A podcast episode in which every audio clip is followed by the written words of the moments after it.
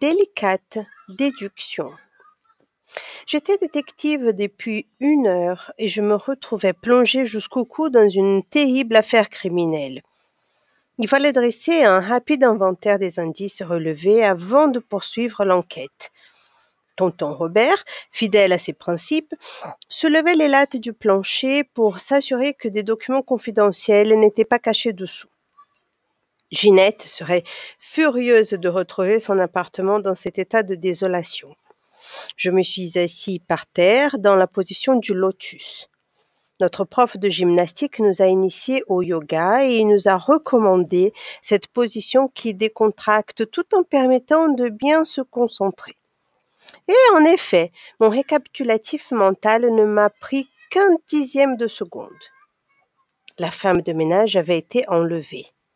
Un message anonyme demandait 5000 dollars de rançon. Pourquoi des dollars et pas des francs? Nous étions en France quand même. Il fallait creuser cette question. La rançon devait être placée dans un panier à chiens qui se trouvait dans l'appartement de Tonton. Donc, les ravisseurs étaient sortis de l'appartement de la victime pour pénétrer dans celui de mon oncle. Brusquement, je me suis rappelé que Tonton avait passé au moins cinq minutes à ouvrir ses verrous de sécurité lorsque nous étions arrivés. Les ravisseurs n'étaient pas entrés par effraction. Ils devaient posséder les clés de l'appartement.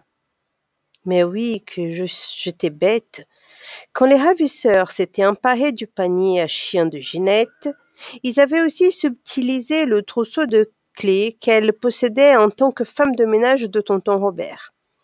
Ils étaient ainsi entrés dans son appartement sans forcer les verrous. J'étais fier de mes déductions. Sherlock Holmes n'avait qu'à bien se tenir. Je commençais à avoir des crampes dans les jambes. Le lotus n'est pas une position de tout repos quand on n'est pas expert en yoga. Enfin, j'étais prêt à endurer les pires douleurs afin de poursuivre ma réflexion mais le bruit que faisait Robert pendant sa fouille me déconcentrait. J'avais l'impression de me trouver au cœur d'une tornade. Il avait entrepris de découvrir une porte secrète derrière le papier peint. J'ai fermé les yeux en soupirant. Soudain, j'ai sursauté. Un autre personnage important manquait dans cet appartement. Le caniche de Ginette. Où était le caniche? L'avait-on enlevé lui aussi? Certainement. Tonton et moi avions désormais deux disparus à retrouver, Ginette et son caniche. Je me suis levée. Robert avait cessé ses investigations pour allumer la télévision. Il ne quittait pas des yeux le dessin animé qui passait sur l'écran. C'était l'inspecteur Gadget. J'ai crié à plein poumon. Ginette a dû se faire surprendre par ses ravisseurs. Est-ce que tu sais par où ils ont pu passer? Robert m'a adressé un signe négligent. J'ai vu que la fenêtre de la chambre était ouverte. Pousse-toi, tu es devant l'écran. Pauvre Robert. Il semblait épuisé par sa fouille destructrice. Il avait bien droit de se détendre un peu. C'était donc à moi, son assistant, de prendre le relais. Je me suis rendu dans la chambre transformée en champ de bataille. La fenêtre béait sur le terrain vague qui bordait l'arrière de l'immeuble. Un rideau était arraché.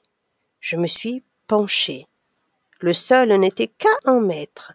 Le ravisseur avait donc pu faire passer Ginette et son caniche par cette fenêtre et les embarquer dans une voiture discrètement garée.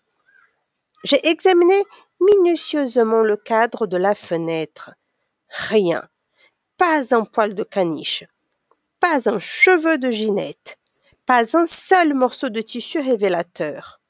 J'ai enjambé le rebord et je me suis laissé tomber dans le terrain vague. La terre était légèrement humide, l'idéal pour trouver des tas d'empreintes. Mais il fallait se rendre à l'évidence, il n'y avait pas une seule trace. Qu'est-ce que cela signifiait? J'ai appelé tonton qui est arrivé tout de suite car à l'inspecteur Gadget succédaient les lapinous vont au sport d'hiver et ils ne s'intéressent pas au ski.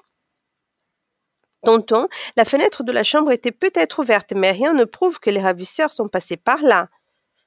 Robert a froncé les sourcils et a extirpé un appareil photo miniature de sa poche. Il est quand même bien équipé, mon tonton détective. Pousse-toi, Manu. Je vais prendre des photos. Mais, à mon avis, cela ne donnera rien. Forcément, tonton, il n'y a aucune trace. On ne peut quand même pas trouver quelque chose sur la photo. Erreur, mon neveu. Photographier le rien peut apporter le tout. J'étais vraiment impressionné par cette puissante remarque. C'est là qu'un jeune débutant doit se montrer humble face à l'expérience du professionnel aguerri. Robert a appuyé sur le déclencheur, puis a tourné la molette comme un fou. C'est bizarre, a-t-il dit. Je suis rendu à la centième photo. Ça me paraît beaucoup pour une pellicule de douze poses. Il fallait se rendre à l'évidence. Robert avait oublié de mettre une pellicule. Les grands hommes ont toujours été distraits. Il a ouvert le boîtier de l'appareil photo. À l'intérieur, il y avait un bout de tartine grillée. Robert a éclaté de rire en me donnant un coup de coude dans les côtes.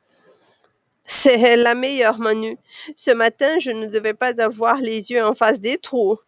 La pellicule est sûrement près de mon bol avec mon arme.